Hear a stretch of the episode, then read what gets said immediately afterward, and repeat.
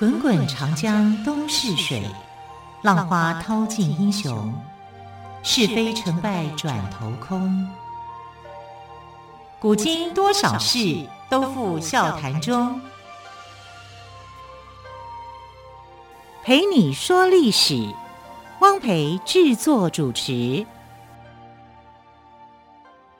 欢迎朋友们收听今天的《陪你说历史》节目，我是汪培。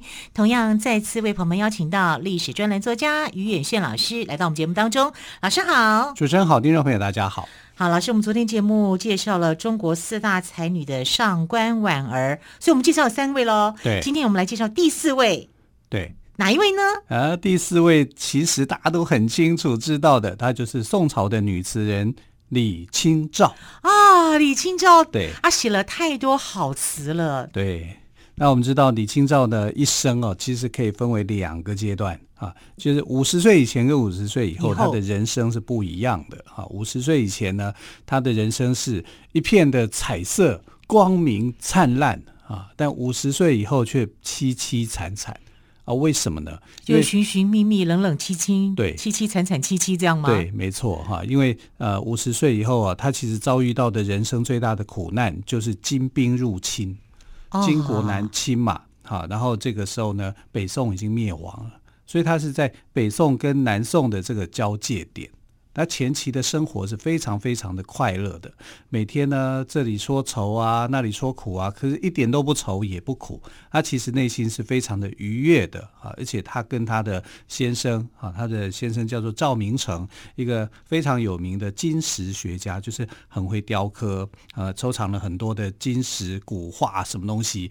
她是嫁给一个豪门子弟的，而且还是个官员哈，琴棋书画样样精通。两夫妻哦，就是呃彼此唱和，过着很快乐的生活啊。然后没事呢，他就喝点小酒，有时候还会喝醉的啊。就从此，王子跟公主过着幸福快乐的生活，也不过如此啊！但是大魔王来啦，对啊，对，金兵入侵啊，呃，国家整个陷于一片灾难，你所有的一切都因为战争的关系，因为灾难的关系，所以战争多无情。对，他其实亲眼看到这个无情，所以他就到处的飘呃飘零零落。那我们看到他前头的这个有一首词哦，很能够代表他的一个心境。那个时候他。跟她的这个丈夫赵明诚刚结婚没多久，然后她的呃这个丈夫啊就远离家门去了哈，就因为古代你官员总是比较会有一些行程嘛，不方便哈，所以他就写了一首叫做《一剪梅》的词。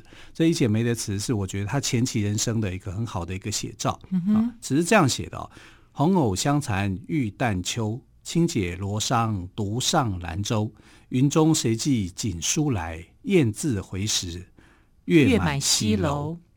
花自飘零水自流，一种相思，两处闲愁。此情无计可消除，才下眉头，妾上心头。哇，很很具有代表性吧？对啊，你看我都会背了。但哎，很奇怪，我年轻的时候读的诗词，到现在都还记得。对，因为这首诗哦，前面在讲说“红藕香残玉旦秋”，红藕就是荷花词啦。啊，荷花池里面的底下的那个藕，红藕香残，就是荷花，荷花残了啊，残障的残就是荷花落了，谢了啊。玉旦秋，玉旦就是草席啊，秋秋天，哎，它描述的是一个秋天的寂寞的心情，因为秋天有别离的这个意思在嘛，哈。然后轻解罗裳，就是把它把它外套给这个呃解下来，可能没有那么冷。啊，然后他独上兰舟，一个人走上了这个兰舟啊，这个小舟小船上面去，干嘛呢？就没事啊，就发呆啊，就看到天上云中谁寄锦书来，在天上的这些白云，你们什么时候把一个锦书啊，就是啊书信啊，她丈夫写给她的书啊，能够寄过来呢？雁字回时，她只看到这个天空上面雁。大雁形成一个人字形的排列，雁字回时，月满西楼，不知不觉啊，这个想着想着，已经那个那个月亮已经升起了，月满西楼，那多有意思的一片，嗯、对不对？哈，然后花自飘零水自流，好，花就任任意的去飘零，水任意的流，一一种像是两处闲愁啊，他们她跟她丈夫之间彼此在思念一样，此情无计可消除。这个这样的一个愁绪要怎么样去消除呢？不知道啊，才从眉间这边消除了，可是心头又隐隐隐的又上升，就上来了。对，你看两夫妻，对、啊、这种情感多好，这种悬念啦。对，然后写的多美啊！嗯哼，但这个美就因为战争的关系啊，就产生了质的变化了。这个值的变化就变成他们得逃难啊，因为金人打过来了。皇帝都跑掉了，对不对？我们知道赵构是很有名的讨好皇帝啊，就一直跑，一直跑、啊。就康王赵构吗？对，康王赵构后来变成了南宋的高宗嘛，就宋高宗。啊、宋高宗，那他就只好跟着这个宋高宗，朝廷都走了，我们也得走了。更何况你是官员啊，官员也跟着就逃难了。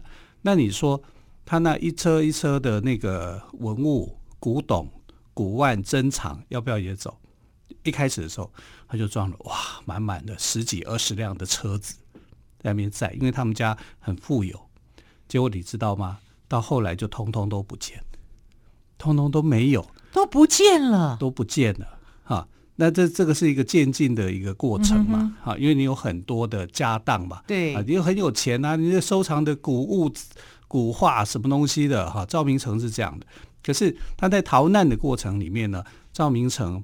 他自己就觉得说，他面对金人，你有公务上的压力啊，他的压力很大，大到后来怎么样，过世了。天哪，那李清照不伤心死了？李清照很伤心啊，那很伤心怎么办？他还是得要去面对，而且还是在。逃难的过程，嗯哼，啊，那你你你就必须要去一边逃难一边去处理这个事情，然后有很多的。可是你在逃难的过程当中，一定会掉很多东西。对，而且你是一个过不到，你是一个妇道人家，你过去的时候过的生活太优雅，她就是一个优雅的夫人嘛。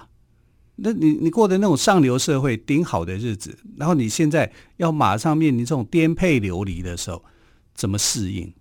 怎么做？旁边有人会不会去偷他的东西、拐他的东西？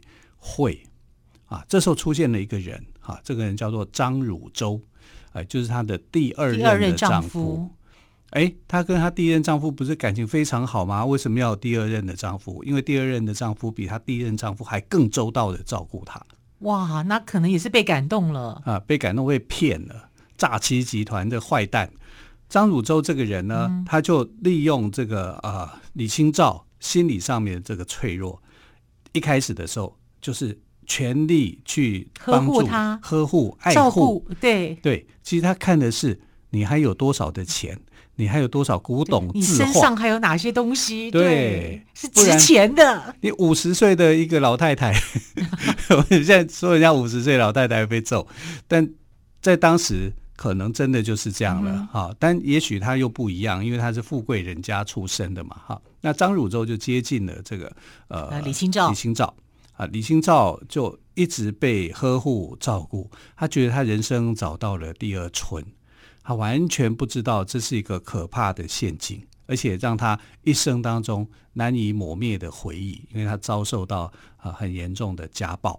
那我们知道说家暴这个问题绝对不会是现在才有的，过去古代就有啊，所以在唐朝的时候呢，就曾经有过这个呃所谓的戏剧啊，类似像参军戏这样的一种戏种。那里面的戏种里面有一个曲目在演出啊，就是在讲一个女孩子被家暴啊，一个北齐的一个女孩子被家暴。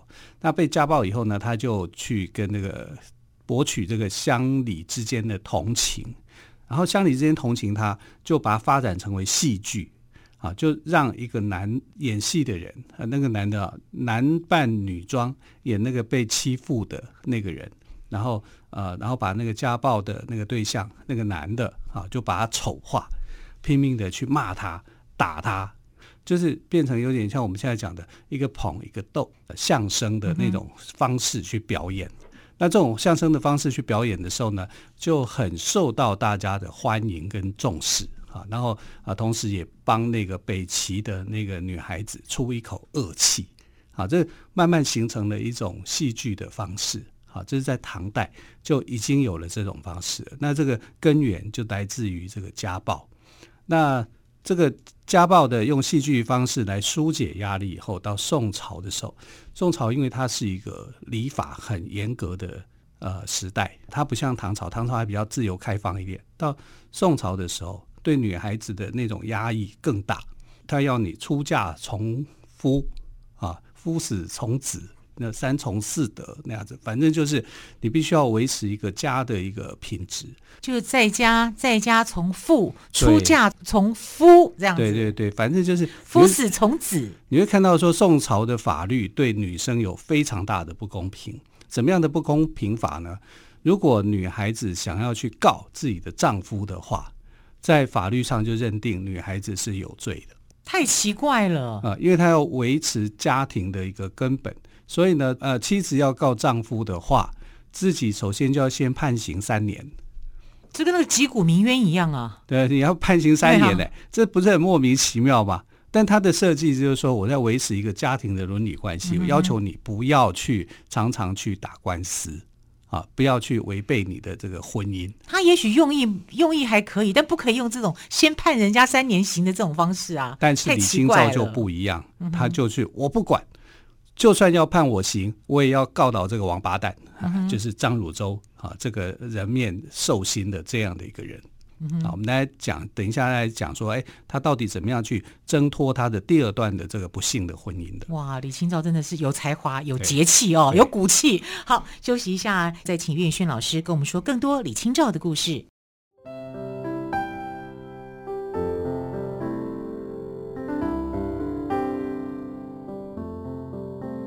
听见台北的声音，拥有颗热情的心，有爱与梦想的电台，台北广播 FM 九三点一。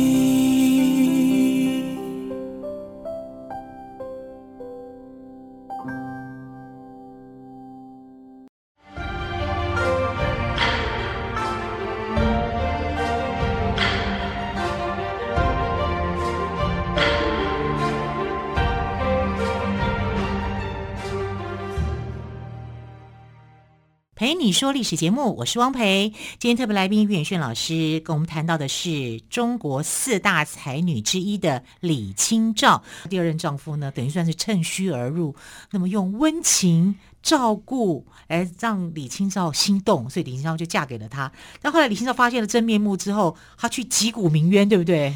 也可以这么说啦。那我们来看李清照为什么会去这个接受第二段的婚姻。他真的就是中计了。他第一段婚姻，十八岁的时候跟赵明诚之间的关系非常的好，非常的和睦，简直就是只羡鸳鸯不羡仙。我差点讲《神雕侠侣》了。对，也也差不多啦。啊。但是因为国家面临的这个灾难嘛，金人入侵嘛，对不对？整个北宋灭亡了啊，他们带着他的家当就逃离了京城。你看哦，他带的十五车的这个呃，他的家里面的这些值钱的东西。古画啦、文物啦，这什么？这头其实，如果我们现在来看，都等于是带着好几亿耶，几十个亿这样子搬家。那你看是不是会呃很多人去看他的这些珍品，对不对？大家都想抢。说真的呀，大家都想抢。尤其在赵明诚过世之后，李清照非常非常的凄惨。真的是凄凄惨惨啊！然后他呃，因为有钱嘛啊，所以他一定很容易就找到住处啊。所以他在绍兴这个地方呢，就租了房子。租了房子的时候呢，他的这些珍藏品哦，本来十五车，对不对？后来遗落剩下五车，遗落了十车啊？对呀、啊，被抢走啊，被干嘛的啊？然后这个十这五车里面的这个珍品放在绍兴的租屋去，也被窃盗集团给偷走。这个窃盗集团也太识货了吧？是啊，为什么呢？因为窃盗集团就是他的房东啊，太过分了，租房子给他的人偷的啊！天哪，对啊，他的房东太识货了，那太有钱了嘛！啊、哎，你身上带个几十亿，我为什么不偷呢？对，价值连城的东西啊，古董、古物、古画、金石之学，而且都是珍品嘛，因为他们品味高嘛。啊，所以呃，你要在这个搬家真的要很小心，嗯、呃，就是会偷你的，就是你身边最了解你的人，就是房东。但是这里面有很多是属于他跟赵明诚的回忆啊，所以他怎么样，他都要把他给找回来，找不回来啊，他只好，我虽然这些不见了，我有现金啊，我有钱，我用钱赎回来可以吧？啊，所以他就去悬赏，结果这房东就把几幅画就交给他，我偷了你的东西，然后你房东好坏哦，对，这过分了，对不对？就是你看，就是在这么绝望无助的时候，张汝舟出现了。张汝舟对他嘘寒问暖，暖然后怎么怎么样？说真的讲，人生在遇临到遇呃遇到这种绝境的时候，你真的会以为你的第二春来了，他的后半段的这个人生是有所收获的啊。所以呃，李清照就决定嫁给张汝舟。那嫁给他之后呢，张汝舟就开始来面问。哎呀，你的这些珍藏啊，还有多少啊？怎么样？怎么在哪里呀？因为张汝舟后来发现说，根本没有了，可能就那几件啊，没有了，掉了或被偷了，都掉了，被偷了哈啊！没有了以后呢，张汝舟就现出他的真实面目。我以为你讲现出原形，打回原形，打回原形，啊，大概也差不多了，确实是这样子。Okay. 他就你不交出来，我就打你。对，太坏了，他就每天这真的就家暴哎，就家暴，每天打他，每天打啊，就不是打就是骂，说的很难听。我是一个千金大小姐，我过得这么优渥的生意，结果来了一个张汝舟，我也不知道你的底细是什么，因为张汝舟自称他是这个赵明诚的同学，那你们同学之间应该，如果是真的同学的话，哈，那文采应该旗鼓相当哈，或者是品性这方面，但。赵汝呃张汝舟的品性非常坏，非常差，他就是偷蒙拐骗的那种人啊。然后后来李清照受不了了，他为什么？你看我我也把他的家暴的事情啊讲的比较细一点，因为他的才华才学，我们读太多诗词了哈，太太太多了嘛，太好了，所以他的四大才女之间的才气毋庸置疑。可是他的勇气，我觉得是更令人钦佩的。所以她面临家暴的时候，她是挺身而出的，她是会敢去控告她的啊，控告她的丈夫，第二任的丈夫对她所做的这种不公不义的行为。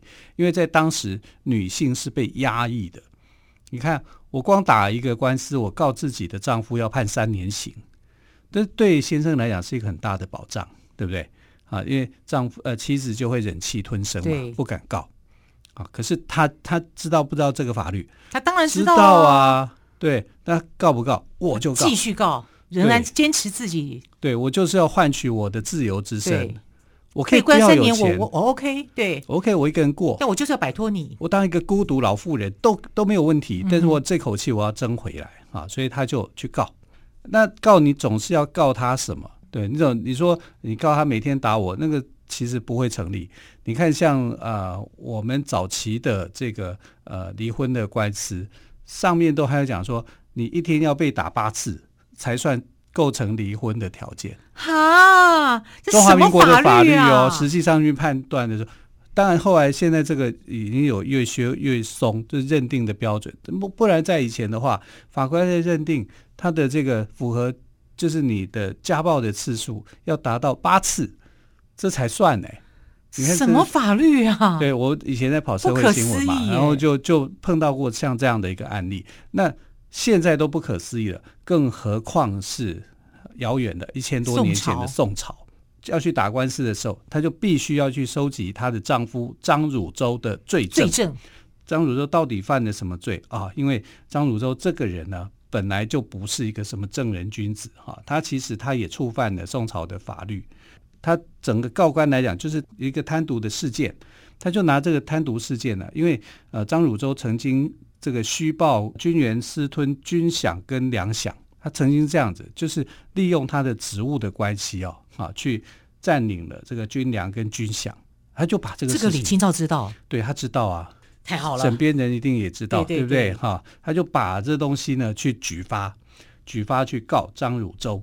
虽然这时候李清照已经是一个年近五十的中年妇女啊，可是她的选择是非常勇敢的。她不要被这一段不幸的婚姻给约束啊，所以他举发张汝舟之后，张汝张汝舟，那那你已经就得伏法嘛，因为罪证确凿啊，所以他后来就被免除官职。你的官就算是小官，你也做不了。嗯、然后就流落江湖，而且搞得人尽皆知啊。对呀、啊，因为全舆论、全社会人都同情谁？一定同情李清照嘛。啊、对，你怎么这么坏啊？坏成这个样子啊！所以，而且你又贪赌啊，你又是一个贪心的人，所以舆论不会同情他。他等于是整个的人格在社会上被抹杀了。我说的是这个张汝舟，大家都看到他的真实的一个面目。那李清照也够勇敢，因为在那个时候的女性碰到这种状况，其实不敢出来的，就觉得委委屈屈的过日子。但李清照她何必要委委屈屈的过日子呢？这说出去好像对她自己不好，可是因果关系来讲，她也没有错，她就是上当了啊，被这个披着羊皮的狼狼给骗了。骗了以后就是想骗他的钱呐、啊，骗不到以后就打他，就家暴他。你真的很坏耶！对，这种人真的是，所以你一定会瞧不起张汝舟这个人嘛。当初是虚情假意，哇，呵护备至，结果后面其实就是为了那个利益，为了那个钱，钱拿不到以后呢，就对李清照下毒手，真的真面目就露出来了。对，所以我觉得李清照也真的是，我在看他的诗词的时候，就觉得、嗯、哇，这个好有才华啊！易安居士他的文章啊，他的诗词啊，都这么样的美好。可是他的人生里面，而且他的诗词都反映他每一个每一个时期的一个心情的转折。对，那是晚年的时候，你看一首《声声慢》。哎呀，真的是一声比一声慢，那个心里头的那种痛苦啊，就说出来。寻寻觅觅，冷冷清清，凄凄惨惨戚戚，全部都是叠字。是这十六个叠叠字里面呢，堆叠出来的是她的那种惆怅跟她的情绪，还有我想也有对她的第一任丈夫的那种思念。念对，她跟她的丈夫多好。第一任丈夫。敌人丈夫对他也非常好，对呀、啊，要不是战乱的关系，要不然他怎么会写出“云中谁寄锦书来”呢？对不对？啊，雁字回时，对对，一种相思。两处闲愁，愁，对，对此情无计可消除。那后来又变成一首歌了，我还会唱嘞。